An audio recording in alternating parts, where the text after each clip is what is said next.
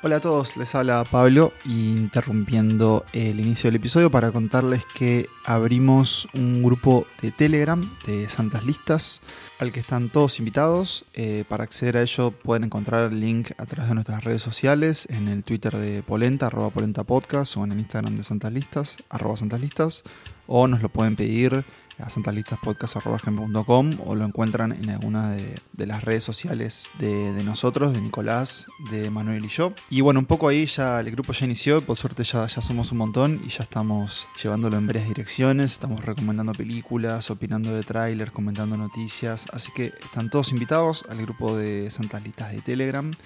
Y dicho esto, pasado este aviso, los invito entonces a escuchar este nuevo episodio de Santas Listas. Muchas gracias.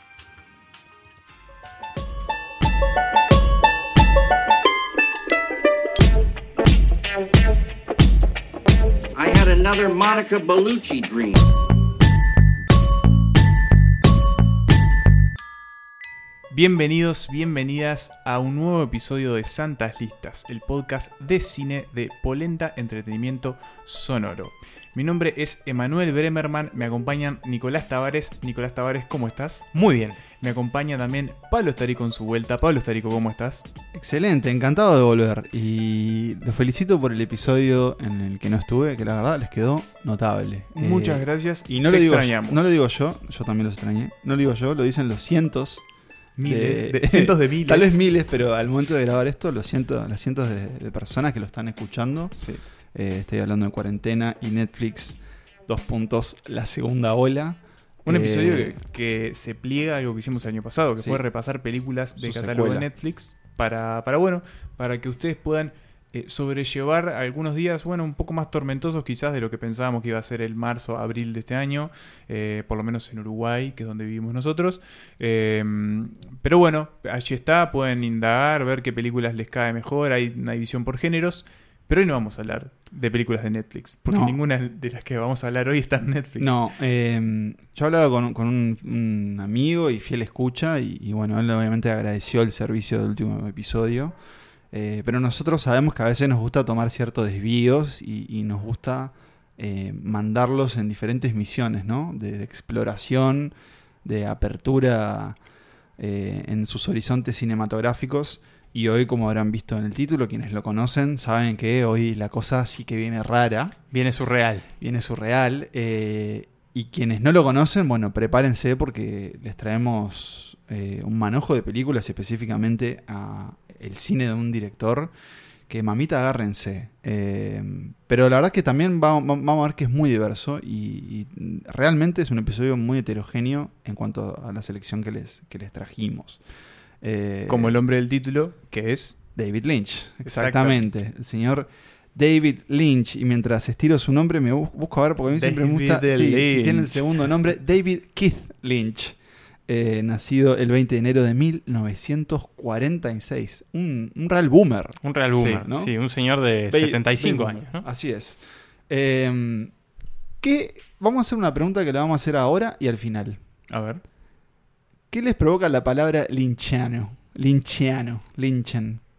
Y bueno, ya ahora, después de haber visto prácticamente toda su filmografía. Responde, imagínate si te respondieras antes de haber recorrido su filmografía. ¿Qué les, ¿Qué les ocurría con lo poco que habían visto? O más o menos todos habíamos visto alguna cosa de Lynch.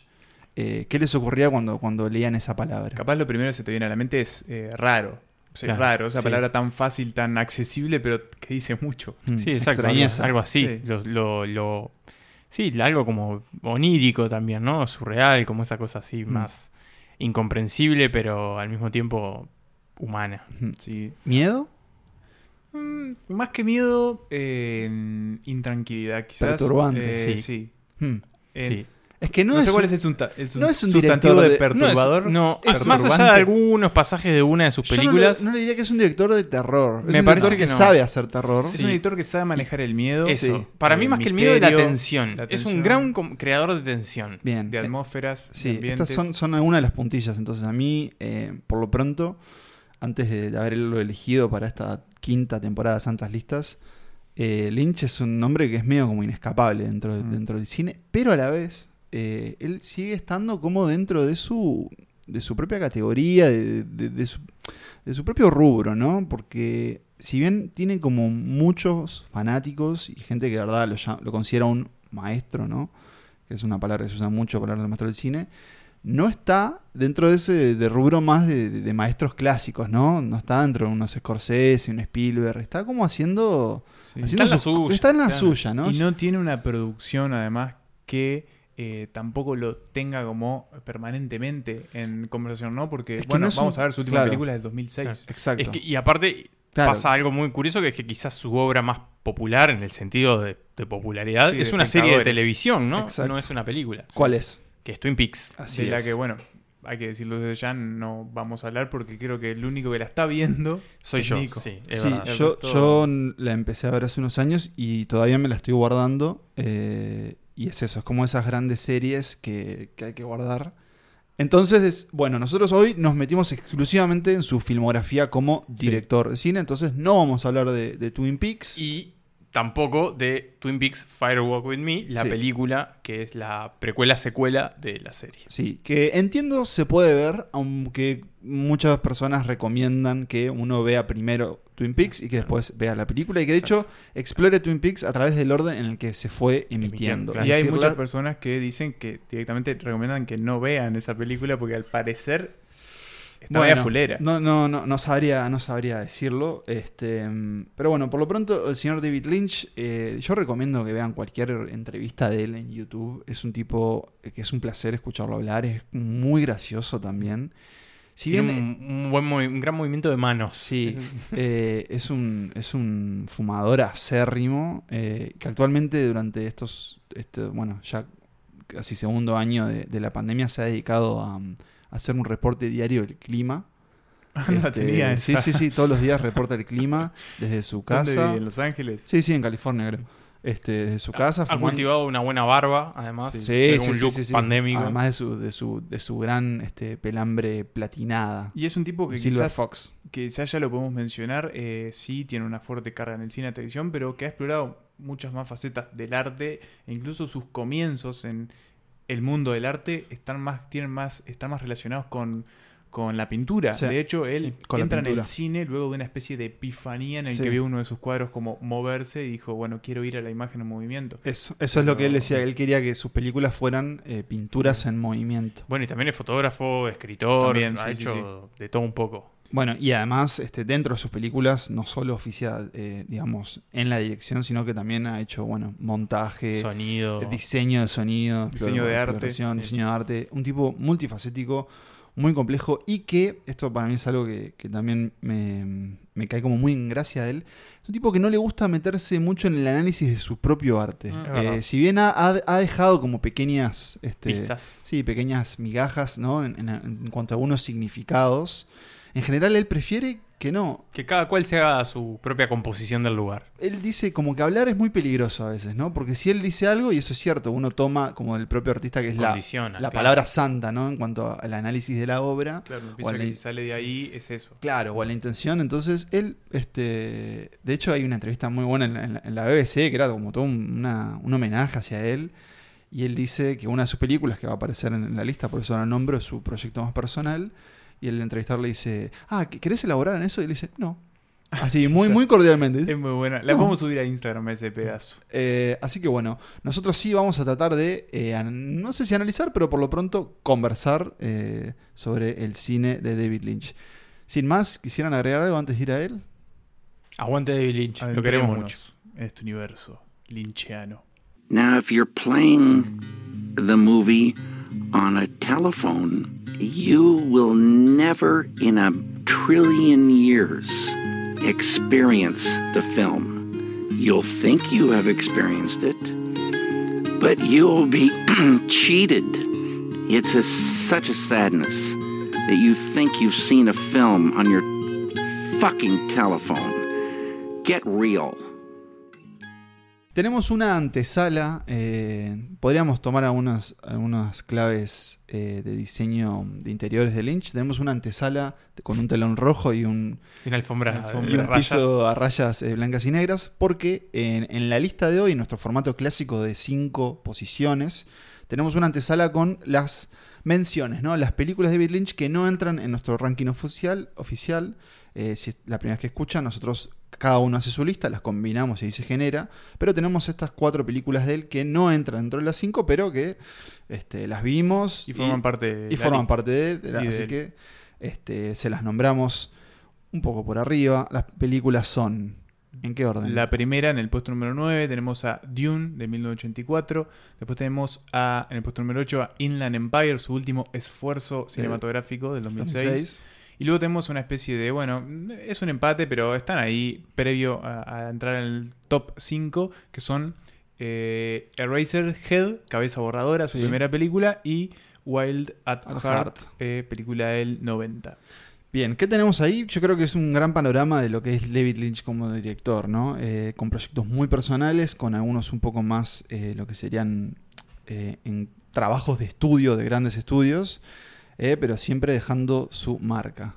Me salió medio periodista deportivo, ¿no? Ese, eh, pero siempre ah, dejando, su marca. Por ejemplo, Dune es una película que él bastante. que él reniega. Sí, de hecho, bueno, en un momento cuando se estrenó en televisión la firmó con seudónimo. Mira. Este, con un seudónimo que el gremio de directores te permite poner cuando vos no querés saber nada más de esa película. Y él dijo que con esa película se vendió y es una de las pocas cosas que se arrepiente en su carrera. se vendió porque, bueno. Yo me equivoqué y pagué. y bueno, Esto es, es la, la adaptación de la novela homónima de ciencia ficción que este año va a tener tener eh, una nueva versión a cargo del, gran Denis Villeneuve. Y que en el caso de Lynch, eh, bueno, eh, él no le gustó lo que salió y eso ustedes pueden considerarlo no. Yo creo que incluso los fanáticos de Dune tampoco están. Mm, es insoportablemente aburrida.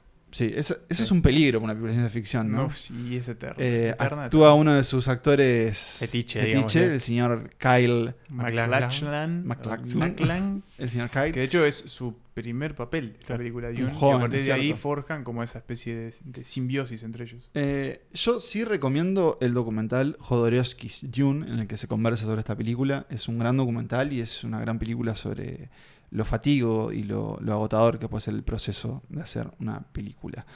Eh, imagino que Inland Empire debe haber sido también un poco cansadora. Estamos hablando de este, esta película cansadora de ver también, ¿eh? Una película de tres horas de David Lynch que filmó en un rodaje como dividido entre, este, a lo largo del tiempo sin un guion exactamente elaborado. Con cámaras de video manuales, digamos. Con cámaras de video. Y bueno, es una historia, es, una historia, podríamos decir. Eh, a grandes rasgos es una película que tiene a una mujer atormentada. Eh, una actriz. En ella, una actriz atormentada. Eso es, lo, eso es, lo, más importante. Esa actriz es Laura Dern. Eh, otra recurrente. Otra recurrente de su filmografía. Acá yo ya deslicé una teoría en la previa, ¿eh? Sí, déjala para el final. Ah, muy bien. Acá tenemos una este, que Nico nos hizo recordar antes de grabar. Hay un, hay un gran momento en, la vida de David Lynch que también es un personaje que, dentro del mundo cinéfilo es muy querido justamente por, eh, por, sus manerismos, ¿no? Y uno de ellos fue cuando en una campaña, en una campaña para el Oscar, decidió instalarse en una esquina ahí en Los Ángeles. Los Ángeles con, bueno, una silla, la típica silla de director, un cartel que decía For Your Consideration, Laura Dern. Claro, que, es, lo que se suele poner en esos carteles de campaña de los Oscars, ¿no? Y una foto de ella, ¿y qué más? Y una vaca. Y una vaca. ¿Por qué? Porque Lynch. Esa, esa es la respuesta. Una vaca. Inland Empire viene a ser como, como que retoma un tema de otra película que va a aparecer más adelante, pero básicamente es como Hollywood se traga las almas de la gente. Es un poco ese, eso, a grandes rasgos. Sí, que bueno, va de la mano un poco con Dune, ¿no? Y lo que ha sido ese proceso. Y después tenemos el arranque de la carrera de Lynch, que es eh, Eraserhead, una cabeza borradora, una película también muy difícil de ver, muy áspera. y, no confundan porque está en esta antesala en las menciones, porque para mí es una gran película. Sí, sí, sí, sí, es una, es una, gran película. Es un gran debut es un primer vistazo a todas sus obsesiones, desde el, paisaje industrial y cómo pasa a corromper como a las propias personas, este, hasta bueno, hasta él haciendo el arte de la película. Es una película universitaria sueños, que hizo en, cuando estaba terminando como sus estudios en el American Film Institute, o sea, le dieron plata. Fue su tesis, digamos, ¿no? la filmaron ahí. Es una película que después giró en circuitos bastante under y fue ahí donde se popularizó. Sí, se volvió como un clásico de medianoche eh, que generó eso, generó como, como, como esa sensación de decir quién es esta persona, ¿no? ¿Quién es, este director que llega al mundo? Es la más terrorífica. eso te iba a decir. Eh, de hecho, Emanuel tiene aquí a su lado un libro. Eh, mostrame la tapa bien rápido.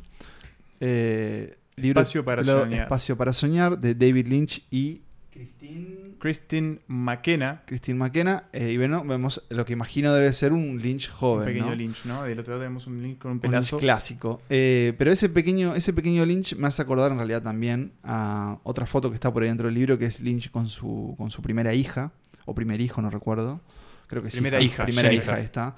Y un poco en realidad Eraserhead justamente tiene eso. El miedo a la paternidad. Eso mismo, porque es sobre este, este personaje, Henry, que vive en un, como decía Emma, en este mundo industrial, eh, no es distópico la palabra. Apocalíptico, ¿no? Que está basado en, en, Filadelfia, donde vivía Lynch, en una Filadelfia bastante bien. Que él dice que, lo, que lo inspiró mucho. Estaba jodida esa Filadelfia. Eh, y que como dice Nico, es una película que a mí la verdad me resultó muy perturbadora de ver. Eh, y no tan, bueno, no tanto por un tema de miedo, sino por porque bueno, él usa eh, bueno, usa muchos efectos especiales eh, prácticos. Prácticos, gracias, ¿no? En la creación de seres horripilantes o deformaciones.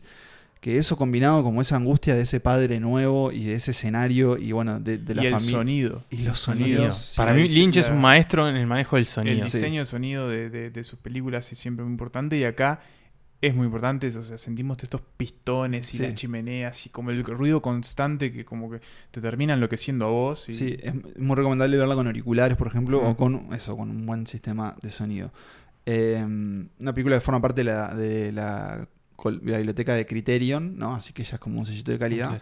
Y que en eso, en ese sentido coincidimos los tres en que vale mucho la pena y dentro de películas de género es una es uno de los, clásicos Y yo quiero, quiero una lanza por la otra película que, que quedó fuera del top 5, que es Wild at Heart, Corazón Salvaje. A mí no me gustó. A mí, a mí me gustó bastante. A mí, me gustó, sí. Es bien de, esa, de esa onda película de los 90 de pareja rebelde que sale a, conquistar el mundo y al mismo tiempo a escapar de, de, la vida que les tocó protagonizado una vez más por Laura Dern y un Nicolas Cage sacado con una hermosa campera de piel de serpiente. Eh, nada, creo que tiene momentos muy, muy divertidos, tiene una, buena banda sonora, unas secuencias de, baile muy divertidas. Y me eh, parece que se permite ser ridícula. Se permite ser ridícula. Es, autoconsciente de que es ridícula. Creo que ahí está un poco también la, gracia. Es como un Lynch un poquito más tradicional, si se quiere, eh, un poquito más más guarro también, pero, pero bueno, a mí me, me, me simpatizó esta película. Wow. Baby, I got a surprise for you. Hey, my snakeskin jacket! Thanks, baby! Did I ever tell you that this here jacket represents a symbol of my individuality and my belief in personal freedom? About 50,000 times. I got us a room at the Cape Fear. And guess what? Power Man's playing at the Hurricane. Hurricane. Stabbing and steer.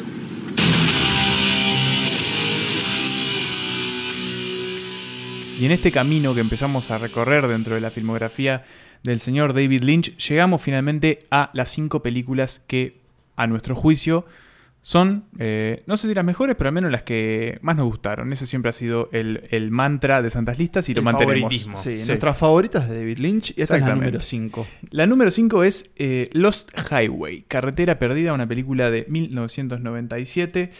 Una película que llega, bueno, después de em, Wild at Heart, la película que mencionaba Nico, y, también después de un largo periodo fuera del cine porque se había dedicado a hacer Twin Peaks, una de sus eh, grandes obras, más allá de que haya sido para la televisión.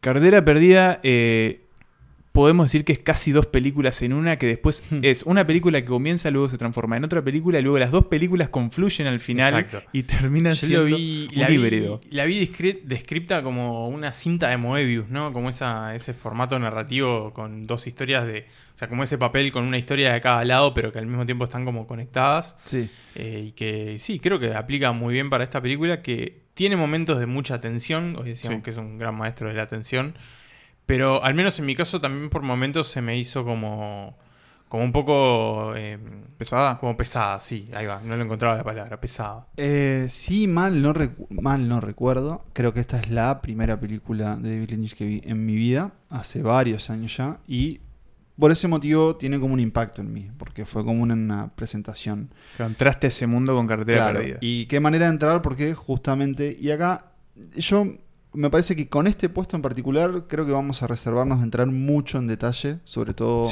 con un elemento principal en la historia, porque me parece que no es tan vista por lo pronto para, no sé, creo que incluso para nuestra generación. Lynch es un director muy, muy, muy querido con, con gente mayor a nosotros, más en los más generación X. Sí, más 40. más de los 35 para mm. arriba, 40 este, bueno, por, que quizás vieron, Peaks, Claro, y que quizás vieron sus películas en el cine en su, momento. En su momento. Eh, de todas formas, creo que tenías razón cuando hablas de que esta película no es de las más vistas por eso, de la filmografía exacto. de Lynch. Eh, así que no vamos a meternos mucho, pero sí podemos adelantar un poco. Eh, bueno, leyendo el, el elenco, está protagonizada por Bill Pullman, Patricia Arquette. Baltasar Getty y Robert Blake. Y a grandes rasgos sería como un noir, una película criminal, sobre un misterio. De horror. Exacto, sobre, sobre una pareja, este, Bill Pullman y Patricia Arquette. En donde él empieza a recibir unos videos extraños sobre ellos eh, y la cosa se empieza a inquietar al punto de llevar a unas, unas llamadas este, deliciosamente escalofriantes y en un punto de la película hace un quiebre que te tenés que agarrar y seguirlo porque eh, es un poco lo que hace Lynch, que es introducir un, recurso, vamos a decir, fantástico y de alguna forma inexplicable, por lo pronto para la naturaleza que tiene la película hasta ese punto, y después vaya uno y siga cual auto en carretera tiene que seguir eh, ese camino nocturno, ¿no? Y con las con, las, vías, amarillas, amarillas que, aparecen y solo se ve lo que está iluminado por, el foco del auto. Y en este caso, nosotros solo vemos lo que Lynch nos quiere mostrar. Mm. Y de ahí tenemos que interpretar. Eh, y eso creo que es un poco también un lindo ejercicio que, nos permite su cine, ¿no? Que es algo que de alguna forma nosotros nos privamos en este visionado personal individual de cada uno.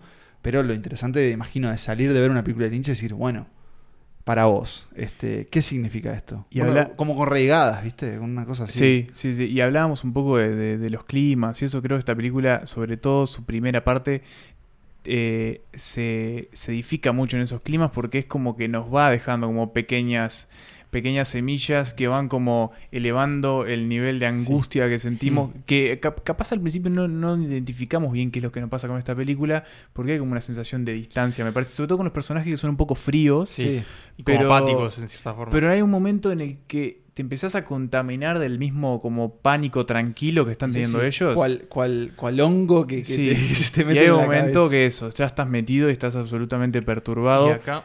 Y sobre todo, eh, para mí esta película introduce uno de los personajes más perturbadores de toda la filmografía de mm. Lynch, que es... Eh, el hombre misterioso. El hombre misterioso, que, no, sí, no, tiene nombre. que, es, responsable de esas llamadas y de los, que decíamos y de anteriormente. y de los videos.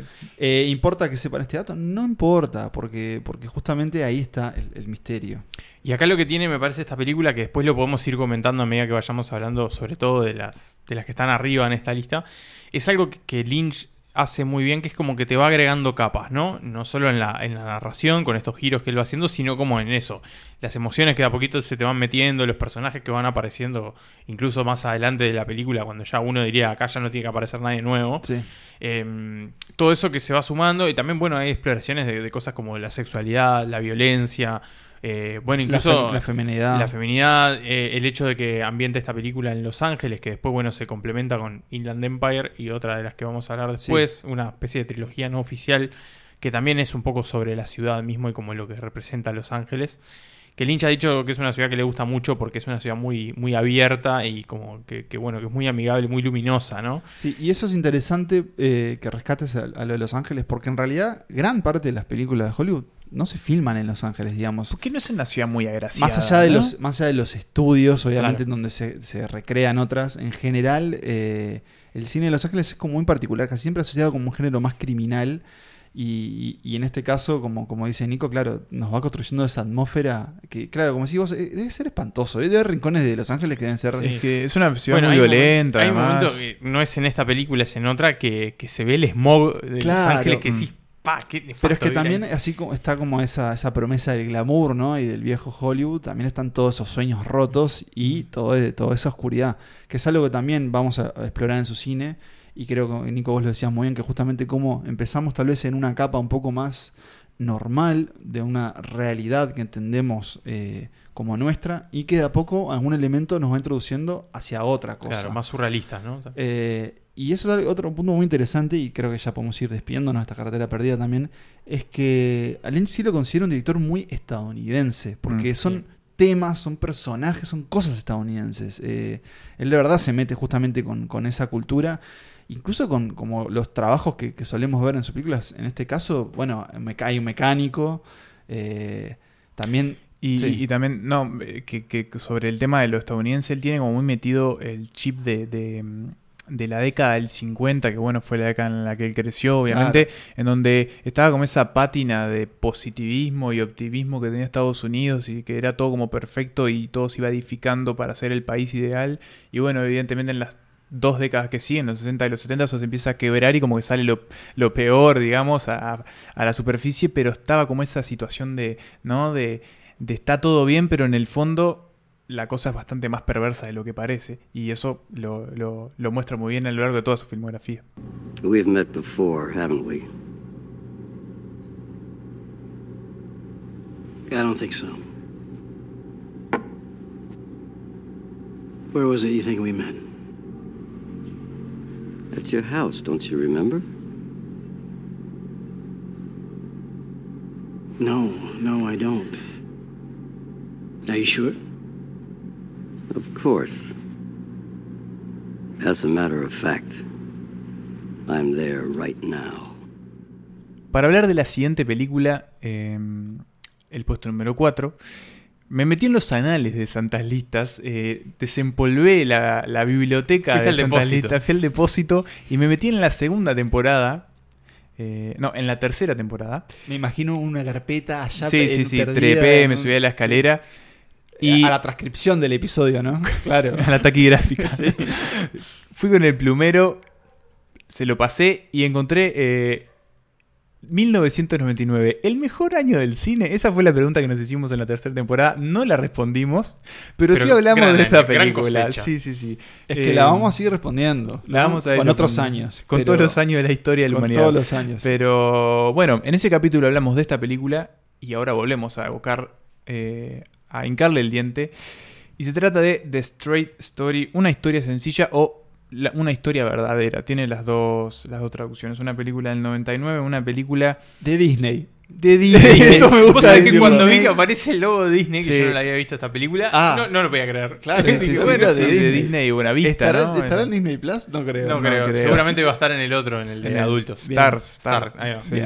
Em, pero efectivamente es una película de Disney y es eh, quizás la, historia más mm, lineal y regular y más sencilla. Y sencilla, vaya la redundancia. Más que tiene algunas escenas un poquito, no diría surreales, pero sí como un toque más, más oníricas ahí. Como Linchiano. más linchiano. Hay un momento, por ejemplo, hay unos bomberos apagando un incendio en una casa mientras pasa por delante el protagonista de esta historia, que es el, señor Straight, justamente. En inglés tiene ese, ese doble sentido, ¿no? Es la historia de, Alvin Strait, este, un, señor que, decide ir a visitar a, su hermano, al que no ve desde hace 10 años, que acaba de sufrir un, un infarto, digámosle, ¿no? Nunca, nunca está, está como al borde de la muerte. Sí, es un hombre que está al borde de la muerte y, bueno, iba a visitarlo y como no tiene otra forma de, transporte porque los ómnibus no llegan a donde vive su hermano y no tiene licencia, no tiene libreta de manejado porque, porque ya es un señor muy mayor, eh, se va en una máquina de cortar pasto. Engancha un tráiler y allá se va a recorrer unos cuantos kilómetros a bordo 502 de esta, kilómetros. A bordo de esta máquina. Este, y que bueno, por lo tanto es la historia de este hombre y al mismo tiempo straight en inglés es directo, ¿no? O sea, como este hombre que va en línea recta haciendo este camino que se filmó en el orden que vemos la película, o sea, fue filmada en orden cronológico y siguiendo la ruta que hizo el verdadero Alvin Strait. El cine de Lynch em, tiene películas que son perturbadoras, pero en algún punto siempre él encuentra como espacio para como marcar la tensión de esa oscuridad con cierta luz o cierta como positividad, digamos, o optimismo.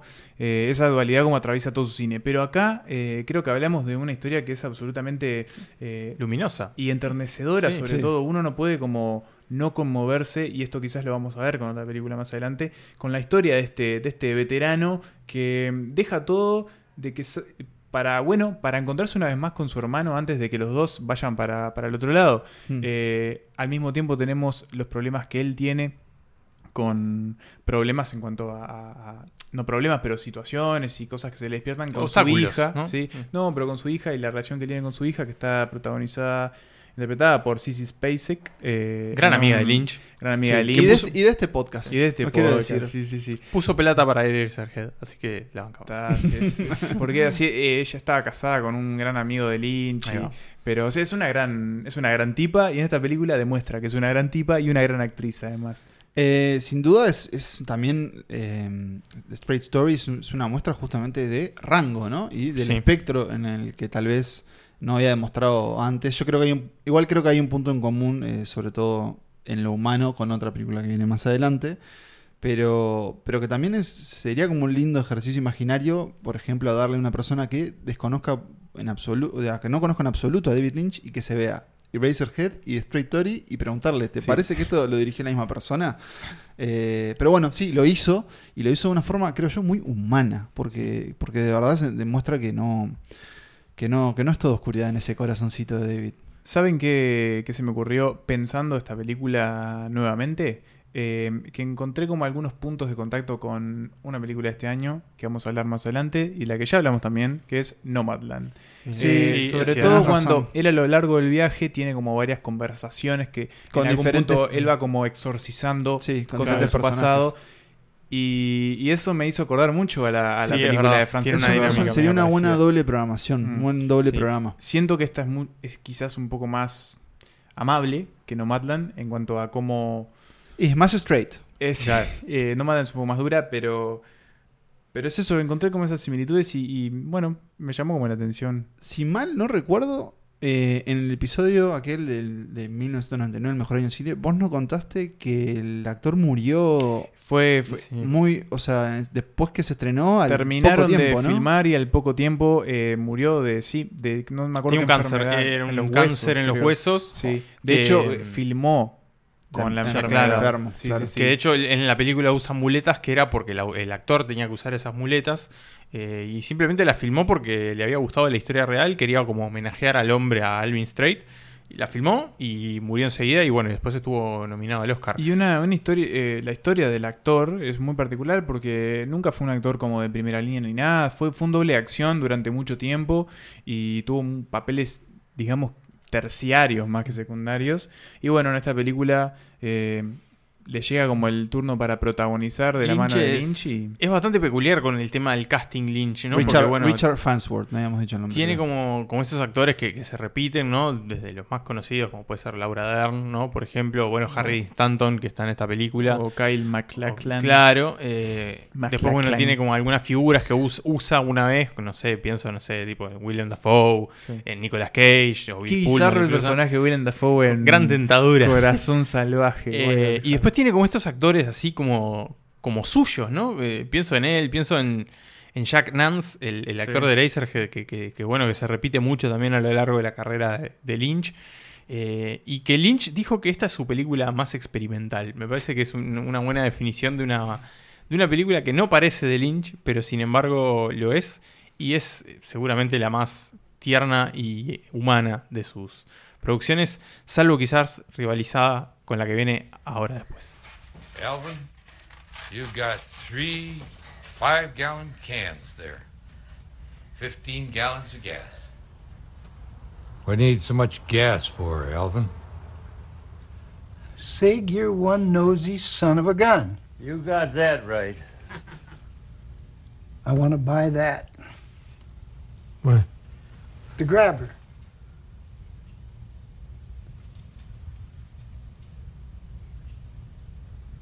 Oh, geez, Alvin. That's my grabber, Alvin. Well. Les decía hace unos segundos que la única película de Lynch que le puede competir en, humanidad a The Straight Story era esta que venía a continuación, que ahora la vamos a develar. En nuestro tercer puesto está The Elephant Man, el hombre elefante. I am not an animal. Como bien cita Pablo a su protagonista, eh, es un hombre, bueno, que vive en la Inglaterra victoriana. Es otra historia real, aunque en este caso un poquito más eh, literalizada, digamos, más, más fantasiada. Folclorizada. Este, la historia de, bueno, de este hombre elefante, de John Merrick, que, que, bueno, que se cruza, que cruza su camino con un médico interpretado por, por Anthony Hopkins. Es un, un personaje histórico bastante peculiar también porque fue el, el que inventó la cirugía del apendicitis y que le salvó una vez la vida al rey de Inglaterra, así que era un hombre bastante conocido también en su momento. Un tipo muy elegante, ¿no? Un tipo muy elegante. Eh, me, sorprendió ver a Anthony Hopkins joven. Pensé que siempre había sido Sí, viejo. yo- que había Fue- nacido fue viejo. muy raro. Eh, y qué bueno que se cruza con este hombre elefante, que es una de estas atracciones de, de circo, estos freaks de circo. Y, y Por- decide- perdón, porque sí. es un hombre extremadamente deforme. Exacto, o sea, Eh, de ahí viene su nombre, claro, ¿no? que sufre de... mm, Sí, muchísimos temas Más físicos. deformaciones, claro, Sí. y problemas físicos. Pero básicamente lo que más impresiona y lo que vemos, eh, porque es- también en general lo que se conoce es una cabeza, por Sí, ejemplo, una macrocefalia. macrocefalia extrema, eh, galopante. Apenas se le puede ver un ojo, la boca también, digamos, es algo realmente eh, Grotesco, la palabra, grotesco. ¿no? Y, Y bueno. y creo que esa es la impresión de lo que vamos a ver en esta película, Claro. en esa relación, es lo que genera En el resto, ¿no? Claro, en, eh, digamos, la búsqueda de esa humanidad de la que hablamos dentro de ese rechazo absoluto, que uno también lo vive como espectador, ¿no? Porque de verdad es muy difícil de verlo porque, digamos, detrás de esa presencia y, y de esa enfermedad hay mucho dolor, eh, no solo físico por, por los problemas que sufre John Merrick, sino también por lo que eh, fue su vida hasta este punto, hasta, hasta que se cruza con, Con Hay- este hay que episodios- casi, Con el que casi que lo adopta, ¿no? Hay episodios en, en- en la película que Travers, te, te rompen el corazón por, por lo que. Porque es eso, sentís la, la propia impotencia de, de Merry que, de que no lo pueden concebir como una persona más y Mm. lo tratan como un animal. Esta película es la segunda de Sí. Lynch. Eh, él estaba, cuando liquida Razorhead, tenía otro guion entre manos que se llamaba Ronnie Rocket, que era una especie de tipo que funcionaba electricidad. Él la quiso filmar, le dijeron, no, esto no lo vas a filmar. Entonces dijo, bueno, ¿qué puedo hacer? Quiero hacer otra película. Y le ofrecieron cuatro guiones. El primero que le mencionaron fue El Hombre Elefante y no quiso saber De cuáles eran los otro. otros tres porque le dijo, quiero filmar esa. Mm. Y tuvo la gran, quizás, fortuna y ayuda de que Mel Brooks estaba tratando de buscar eh, una película dramática para cierto. sacarse de El encima el estigma Igual- de la comedia. No está acreditado, es uno de los No. productores, pero no está acreditado porque pensaba que la gente cuando viera su nombre iba a pensar que era una Justamente. comedia. Uh, el hombre elefante, de- es de- ¿Qué sí. trucos hace con la trompa? Entonces, eh, y Brooks eh, confía de alguna manera en Lynch, lee el guion, eh, le dice, vamos a hacerla. Y ahí comienza una, quizás la gran prueba de fuego como director de Lynch, ¿no? Él venía de haber hecho todo en Eraserhead y tuvo que aprender, por ejemplo, a delegar. Él quiso, Ah, qué difícil. quiso eh, hacer como el maquillaje y toda la máscara que tiene el hombre elefante. No le salió eh, John Hurt, que no lo dijimos, es quien protagoniza, protagoniza interpreta al hombre elefante. Se la bancó, pero dijo, oh, este coso que me encajaste no puedo moverme. No puedo actuar, claro, Entonces no puedo actuar con tuvieron que esto. contratar a un, maquillador eh, que también demoraba todos los días siete horas en poner el maquillaje a, a John Hurt, que se la bancó, te digo, Mm. como un campeón y no hizo ningún problema. No así Anthony Hopkins, que le rompió las pelotas a Lynch durante Ah, fue- todo fue- el rodaje. ¿Se puso complicado? Y de ¿Se hecho, llegó a decirle a Mel Brooks: Quiero que eches a este tipo, Wow. no sabe lo que está haciendo. Bueno, hay que considerar eh, este cruce, ¿no? El de la fuerza inamovible contra el objeto. De todas eh, formas, después se retractó y le pidió perdón. Claro, este, pero- pero, en ese momento, eh, Anthony Hopkins le dijo: Vos, eh, Lynch, este tipo de Lynch, Es no que sabe me refiero a esto. Tenés a Anthony Hopkins en esa década, o sea, en lo máximo de su Sí. poder, con toda ya la tradición actoral eh, que tenía encima, y a un director incipiente. Con, Sí, con una- una película universitaria. Extraña, probablemente, probablemente no, no taquillera. Y que ahora se antepone con esta gran producción que, de nuevo, es, este, como Nico nos ambientaba, es, es una película que sucede en el Londres victoriano. Mm. Entonces ellos ya de por sí, el presupuesto de la película eh, cambia por completo, ¿no? Porque tenemos que recrear todo lo que vemos en la película. Eh, entonces, bueno, en- Muchísimos actores. no avalo el comportamiento de Hopkins, pero se entiende que puede haber pasado eso y también eh, los nervios que debe haber atravesado Lynch, justamente eso de tener ese- ese- esa perspectiva tan integral al proceso y que ahora es, que aparte el, el equipo de producción debe haber aumentado por 15. Sí, claro. y tuvo muchos problemas como de, de- de desmotivación y depresión a lo largo porque sentía que, que no, no podía como cumplir con algo que, que no podía cumplir con el proyecto. Pero para Sin embargo, eso, sin embargo, el resultado fue maravilloso. Porque no solo la película logra como ocho nominaciones Sí, a los premios Oscar, o sea, ya es como certificado de garantía de la academia para, eh, una- un- digamos, un hecho que cambia por completo la carrera de un, de un director. Sino que además, la película eh, es preciosa, es una maravilla. Sí. A mí, yo no la había visto. Yo tampoco. Y, de, verdad, de verdad, eh, tocó una fibra en mí que no, que no me esperaba. Incluso al ser bastante clásica, y no me refiero obviamente al, periodo, y bueno, de hecho es en blanco y negro también. Un bellísimo blanco y negro. Prístino y hermoso blanco y negro.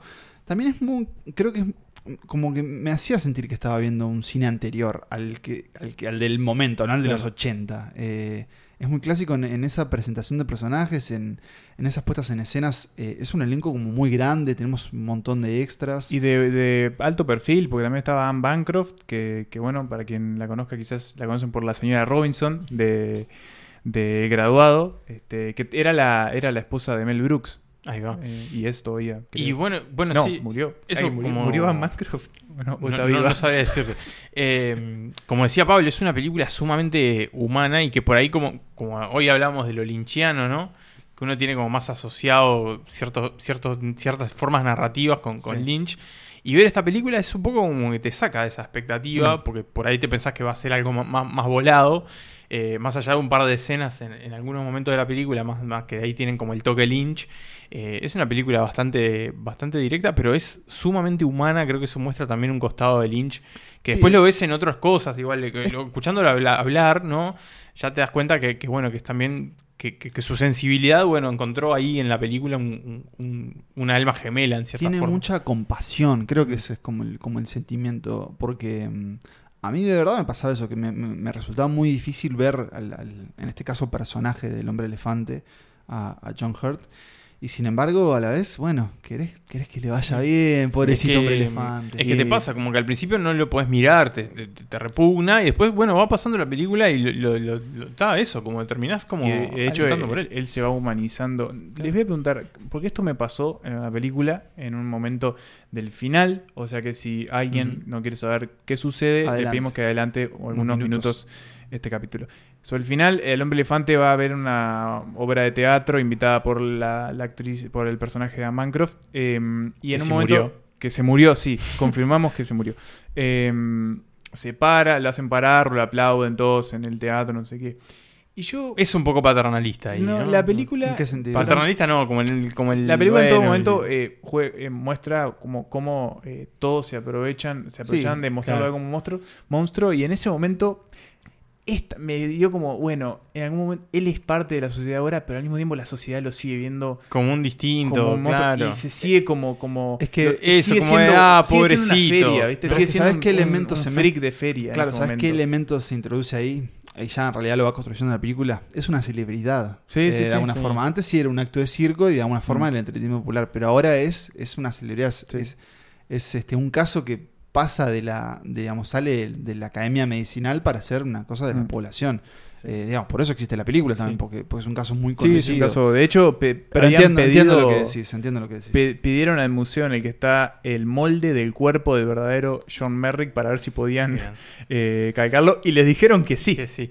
Y acá, de nuevo, hoy lo, habíamos mencionado, pero de nuevo, el sonido, hay un momento que se escucha el gas de las lámparas, que es mm. maravilloso, el, manejo que tiene mm. Lynch y su equipo de los sonidos es alucinante. Así que bueno, ahí dejamos El hombre elefante, que quizás sí, eso, la película con más, con más corazón del, cine de Lynch. Eh, una rareza, en cierta forma, dentro de su filmografía, pero, pero bueno, con, con mucha, con mucha alma.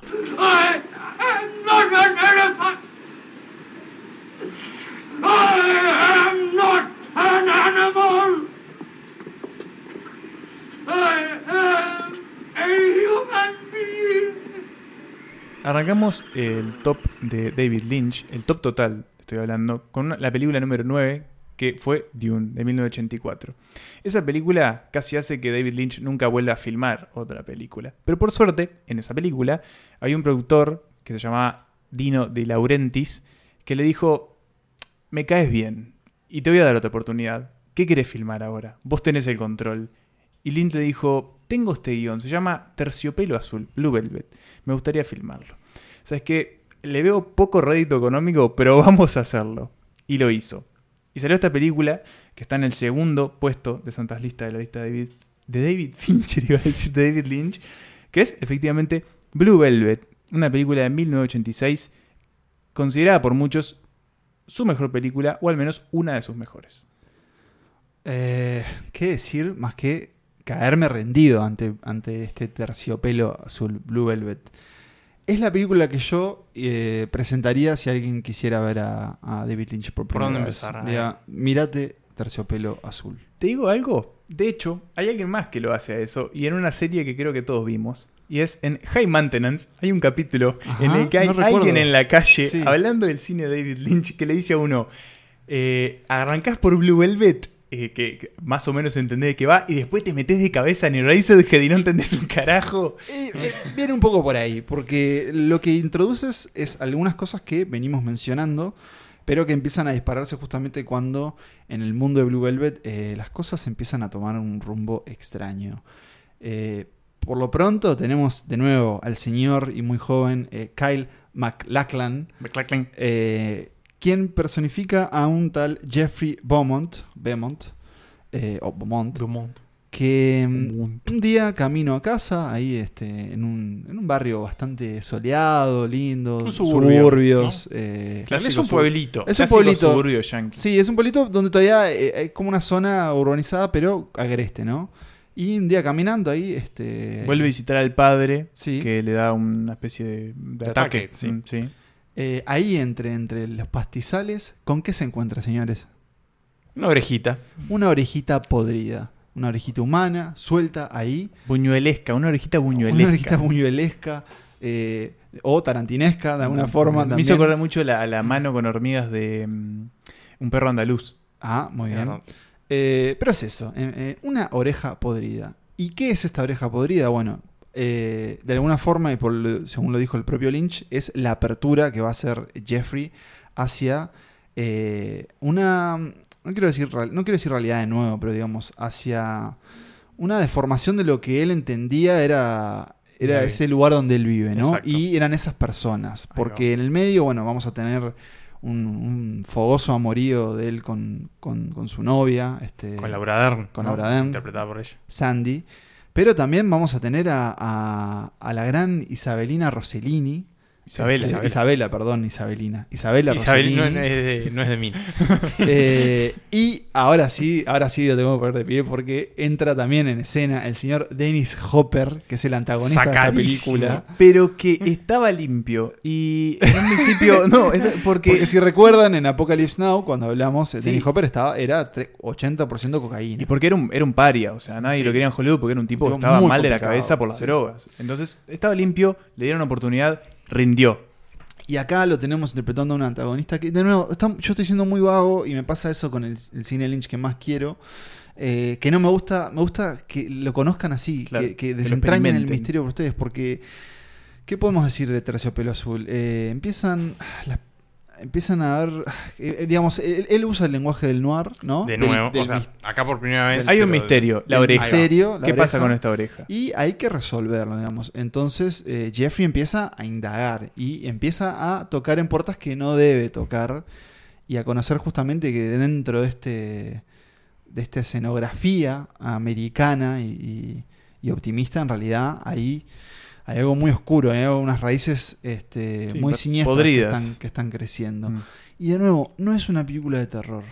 Es una película perturbadora, es una película que genera climas ah, eh, no asfixiantes, pero sí muy, inquietantes y que genera personajes también que uno se queda como, ¿cómo ¿Cómo alguien imaginó una persona así, ¿no? Con, estos manerismos también. Hay como siento que hay mucha libertad en los actores. Sí, de Lynch. Y es eh, quizás la película que más como remarca esa cuestión de, lo dual, ¿no? Del, del universo humano. Porque acá tenemos por un lado esta cuestión del, del, pueblo idílico. De hecho, la película se presenta como eso porque es una sucesión de, escenas donde pasan el carrito, el carro los bomberos, la gente saludando. El cartel que te da la bienvenida al pueblo. pero al mismo, tiempo, al mismo tiempo es eso. Tiene enterrado con muchas, mucha oscuridad. Y lo mismo pasa con los personajes que son bastante eh, duales. Tanto el villano, el Frank Booth como el personaje de, Jeffrey o el personaje de Dorothy Valens, que es eh, Isabela Rossellini. Está muy marcado eso. Mm. Que es algo que él después, bueno, obviamente en, Twin Peaks también lo, explora en cierta forma en Wild at Heart.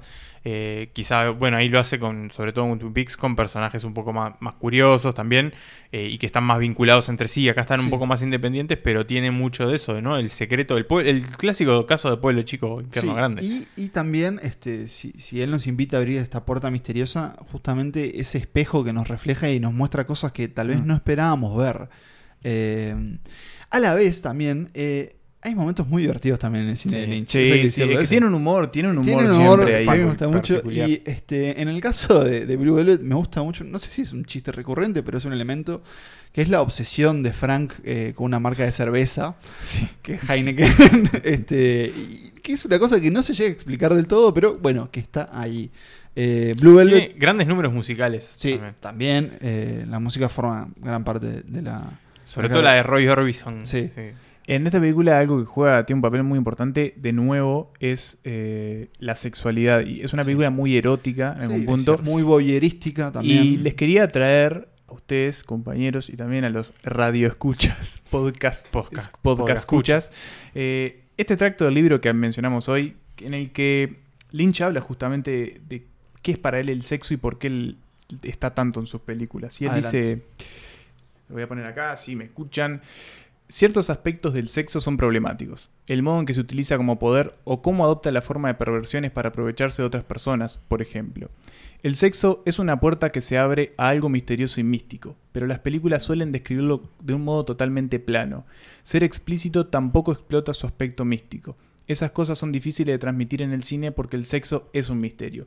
Para mí esta frase eh, demuestra y, como le da eh, un sustento a, gran parte de esta película, ¿no? Porque hay mucho misterio en todo el sexo que hay en Tercio por Azul. Porque hay mucho, de verdad. Y eh, también en otra película que vamos a ver más adelante. Pero él encuentra como una especie de campo de exploración, campo de batalla entre muchas cuestiones, misterios, cosas que se desdoblan dentro de este erotismo que a veces es más explícito y otras veces es más sutil. Y quiero destacar que, bueno, que ya para, para esta etapa, ¿no? Ya para Blue Velvet, eh, Lynch tiene como su, su, equipo armado, ¿no? Lynch creo que es un tipo que, que si bien dentro de, de su cine él hace muchas tareas eh, y, tiene como mucho control también sobre lo que lo que hace, él es muy defensor del, corte final del director, ¿no? De tener la potestad de decir, bueno, la película la hago yo. Son sus películas. Pero también tiene un equipo de colaboradores muy frecuentes que, creo que también hacen a su, a su universo de películas y, a, su obra. Que, gente con la que obviamente se entiende muy bien y que, bueno, que ellos también son claves en, los resultados finales de, sus películas.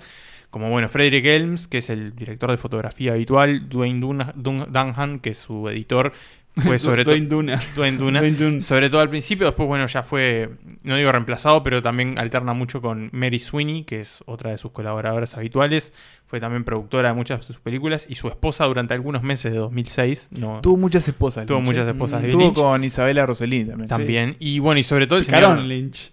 Picarón el señor Ángelo Badalamenti, ¿no? El compositor de, casi todas sus obras, eh, un maestro de la música que, bueno, que se entiende también de memoria con Lynch. Está ese hermoso video en el que él explica cómo compuso la, canción de, Twin Peaks, cómo la compusieron entre los dos.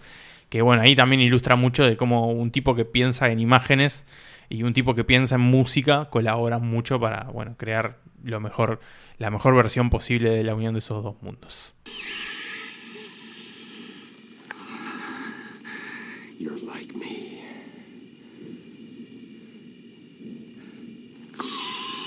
Oh, oh look at those. Oh, oh, what are these? Mm. Let's go. Please. Don't say please, fuckhead! Oh, oh baby. Oh, baby wants to finish them. Ooh, ooh, ooh, what's the matter? Oh, oh, give him back. Oh, oh, what's the matter? They're just a little red, that's all. Oh, give, let me feel. Oh, come here. Mm. Hey, leave her alone. En 2016, la BBC publicó una lista, una lista que hasta el día de hoy sigue resonando, una lista muy discutida, una lista que como ustedes saben, este, nosotros en Santas Listas somos muy aficionados a ellas, porque fue una lista de cine. Una lista de cine que se preguntaba cuáles eran las mejores películas eh, del 2000 en adelante, ¿no? El siglo, siglo XXI. Eh, ¿Siglo XX dijiste? No, XXI. Ah, siglo XXI. En el puesto número uno de esa lista estaba una película de David Lynch, que es Mulholland Drive. Y que, oh Dios, o por casualidad, es nuestro número uno también, ¿no? Mulholland Drive es nuestra película favorita del señor David Lynch. Les pregunto, queridos amigos y colegas, ¿por qué? Pensé que iba a preguntar qué es Mulholland Drive y yo iba a agarrar, me iba a levantar, iba a cerrar la puerta y me iba a ir. bueno, pero ahí estás respondiendo algo también, porque... Eh, bueno, ¿qué es Mulholland Drive? Es una pregunta. Mulholland Drive es una pregunta. ¿Y cuál es esa pregunta?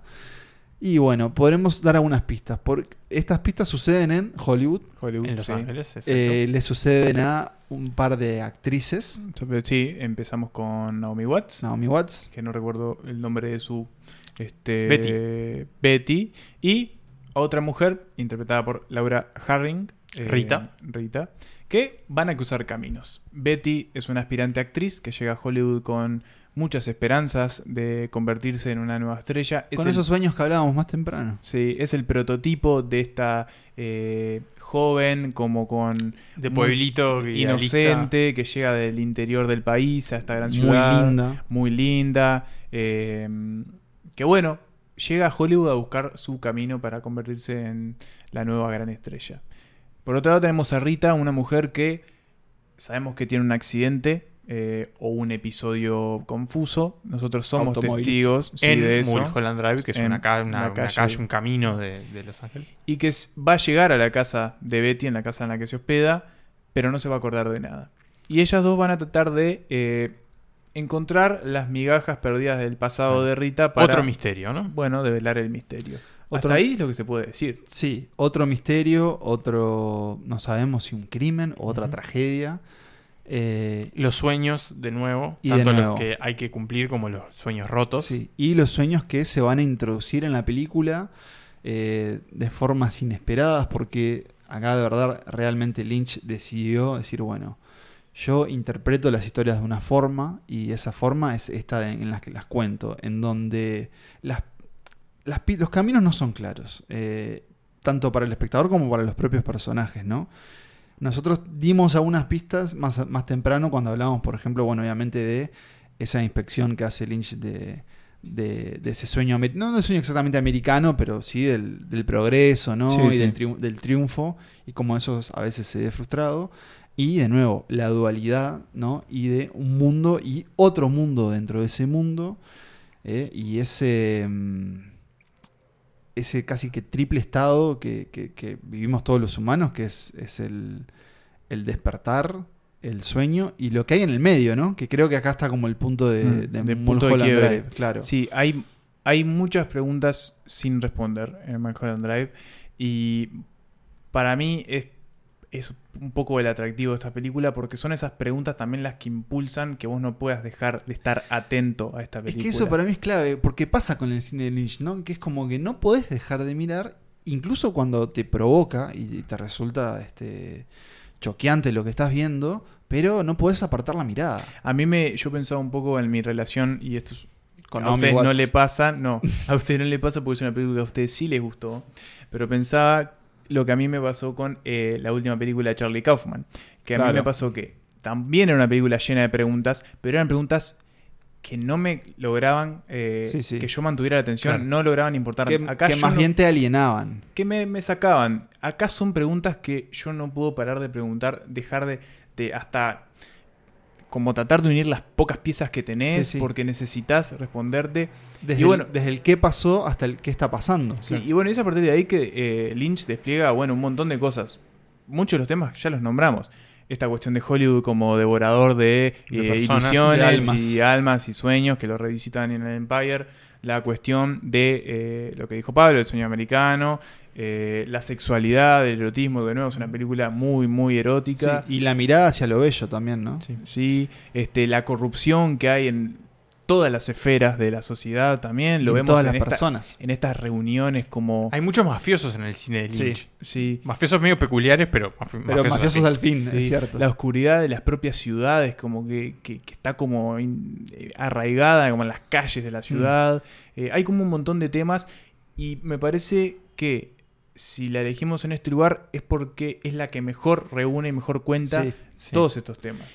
perdón, Nico, no, es que es justamente, claro, la entiendo como la suma de, de, todas las presas que estuvimos viendo en, en, todo lo anterior. La, versión más refinada de Lynch. Exacto, como, como la extrañeza en Blue Velvet. Eh, el humor, tiene mucho humor también El humor, también, no sé. Tiene algo de lo humano también, ¿no? Sí, de, ese del amor. dentro de, Straight Story y de Elephant Man. Eh, y tiene, para mí, una de las eh, escenas, ahora sí, más terroríficas que se han filmado en el siglo del, cine XXI, que es una escena que sucede en un comedor. Yo, además, le pasé, Nico, te lo voy a pasar a vos también, un video ensayo que estudia esa escena. Eh, es una escena que podría estar descolgada de la película. y a la vez no. Es un diálogo entre, entre dos hombres en donde uno le está contando un sueño al otro. Eh, y después le pide a ese amigo que lo acompañe hasta, hasta ahí afuera del, es como un, diner, del diner, clásico que, diner que quiere comprobar algo. Y nosotros esto sucede y nosotros vemos hacemos o sea escuchamos este diálogo con ellos hacemos la caminata con ellos y llegamos hacia el hecho en sí que, que es maravillosamente es maravillosamente inquietante. Mm. eh, y, es como casi profético esa escena porque o eh, Lynch ahí nos está diciendo bueno atención porque acá los sueños se mezclan con la realidad. Eh, los sueños eh, son la una prolongación de la realidad y de lo que puede mm. llegar a pasar. Y es clave también para entender el quiebre que hace la película en un momento que tampoco lo vamos a decir porque, bueno, es un Pero en una línea muy parecida a la de Carretera Perdida. También, eh, quizás no tan abrupta, pero es absolutamente devastadora y es como un descenso a los infiernos. quizás es el gran descenso a los infiernos del cine de Lynch, me parece, porque es eh, eso, aniquila como espectador y aniquila a los personajes. Creo que, bueno, un poco asociado a esto que vos venías diciendo, Emma, y, y que no lo, no lo, habíamos comentado hasta ahora, también que tiene algo de la película que creo que se nota mucho, sobre todo en la escena en que estas dos mujeres van al teatro en un momento. Mm.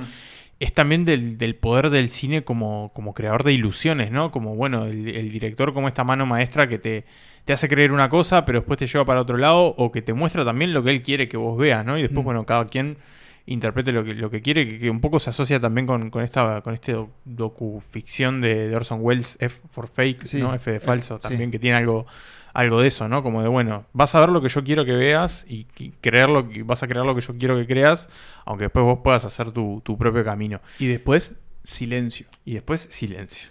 Eh, bueno, y Mulholland Drive que iba a ser una serie, en realidad esto se empezó a filmar como mm. un piloto, de hecho creo que bueno, un poco esta escena del diner es un poco descolgada también porque seguramente después en la serie iba a tener más, más explicación.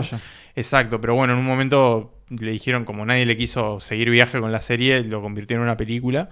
Entonces bueno, creo que ahí quizás un poco el punto más flaco es ese, que hay como cosas de la película que que están descolgadas o que no tienen mucha explicación porque seguramente en otro momento se van a continuar y que pero, pero, que igual funcionan. Claro, al estar compuestas en, dentro de esa narración ya forman parte forman parte de ella y eso obviamente trae una galería de preguntas y respuestas y, de búsquedas de, significados. De nuevo, Lynch no no es muy fanático de, analizar sus propias películas, aunque sí le gusta le gusta hablar de, cómo él concibe el arte. En esta eh, dejó pistas igual en el DVD hay como una lista de 10 cosas a las que le tenés que prestar ah, atención. Ah, es cierto ah, eso. Mira. Eh, claro, pero eh, no te está diciendo. claro, te puede decir por dónde mirar, pero no exactamente qué es lo que estás mirando. Eh, él también es un tipo que creo que está muy metido en la, en la meditación trascendental. Sí, sí, Tiene una fundación, de hecho, que se dedica principio. Está... Y me acordé de otro gran momento, perdón, abro un pequeño paréntesis para, para, porque lo queremos mucho a David Lynch, pero hay otro gran momento, de, pido que los busquen en YouTube, que es eh, David Lynch dando una charla en Barcelona, creo en una universidad, o en Madrid, no recuerdo, pero en un momento pregunta, alguien hace una pregunta en el público, o alguien pasa algo en el público, él agarra y dice, ¿qué? Who's that? ¿Is that Pedro? Pedro, Pedro, ¿is that you? Y justamente está Pedro Almodóvar en el público, ¿no? Un maestro escuchando a otro maestro y, se dan un, beso muy lindo y hasta él le hace, le hace una pregunta. Pero es muy gracioso como dice, Pedro, Pedro, él tiene una voz muy, muy como bastante aguda, muy me, hace acordar a Tarantino en algunas cosas. Es un tipo muy afable, por lo que dice. Más allá de la oscuridad de sus películas, él eh, quizás es muy oscuro, pero es bastante querible, luminoso a la vez. Pero hablando, bueno, hablando de luminosidad, quería volver a Mulholland Drive. A mí es una película que también siento que refleja muy bien el uso que él hace de todas las herramientas que te da el cine, desde el montaje, bueno, obviamente de la dirección de actores, eh, de la filmación. Me gusta mucho el tratamiento que hace acá de los rostros, cómo, cómo maneja esos primeros planos o cómo lo va abriendo también. Bueno, el, el ejemplo movimiento del- de la cámara en la escena del diner es muy bueno. Exacto. Los fundidos. Exacto, todo. Y me gusta mucho la iluminación en esta película. Eh, también, obviamente, al, al conversar, a generar esa conversación entre el mundo, del- o el- no sé si el mundo, pero entre los sueños y lo que no son los sueños, este, como que siento que juega mucho de una forma muy, muy, muy vistosa de ver y disfrutable. Y se puede hasta como quizás ti- tirar líneas hasta una película que a él lo influenció mucho, que es El Crepúsculo de los Dioses, eh, de Billy Wilder. Em, Sí. Tiene como algo también, ¿no? De esa caída de este el sueño Sí, de Hollywood. De Sunset Boulevard, él también ha dicho que, que es la atmósfera de Sunset, de Sunset Boulevard es algo que, que le ha interesado mucho explorar. Otra de sus influencias es Kubrick, Sí. Hitchcock y, y yo escuchaba también que, bueno, justamente se citaban esas influencias de él y decías, claro, entiendo como las cosas que va agarrando de cada uno, ¿no? Sí, sí. Pero a la vez bueno, creo... de Fellini toma bastante. de Fellini también. de ocho y medio, pero a la vez creo que se generó algo bello y único. Sí. Este, Y acá nos estamos volviendo como al propio Lynch en sí mismo, pero bueno, Mulholland Drive es como creo que es la segunda película que diría, ¿no? Que vieras. Claro, Eh, empezá sí, por Blue Velvet sí. y después te vas a Y es eso, es, eh, es una película muy única y es una película que se ha visto mucho, me parece. sí, ¿eh? es que se, y que se permite rever, Sí. que eso eh, también es como un, un talento en sí mismo. Tercera nominación, aparte para Lynch como director a los Oscars. Estuvo nominado por Hombre Elefante, por Blue Velvet y por Malcolm Drive.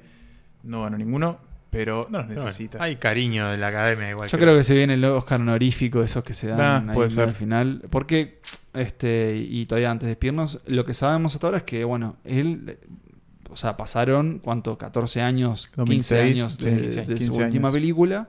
Él sí este, volvió a la televisión y de hecho, este, bueno, también de alguna forma su, obra fue al streaming porque Netflix, Netflix adquirió después Twin Peaks, aunque en realidad fue emitida en Showtime originalmente, o sea, un canal de cable.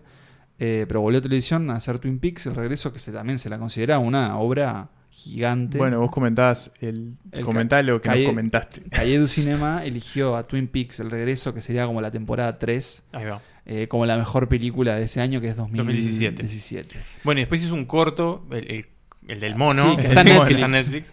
Mucho Eh, corto hizo. sí, como Sí. Algo de Jack- ¿cómo es? Eh, Jack. eh, No recuerdo la verdad, Sí, pero eh, Jack, Jack es el mono, ¿no? Algo, algo hizo what- Jack, what- eh, pero- ¿Qué haría Jack? What would What- Jack, what do? Jack do? Bien, que actúa él, porque también él actúa, no lo, no lo dijimos mucho, pero él, él actúa. sobre todo en Twin Peaks tiene un personaje. Sí. Eh, Aparece, pues, en Dune aparece. sí, de- bueno, de hecho David Bowie aparece en Twin Peaks. Es cierto. Te lo adelanto por si no lo viste. Spoiler. Pero bueno, Mulholland Drive es el puesto número uno de eh, nuestra lista de las películas favoritas de David Lynch para este grupo humano, Santas Listas, el podcast de cine de Polenta Entretenimiento Sonoro. Ah, perfect timing.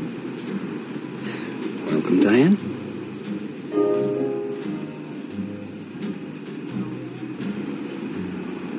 Well, here's to love.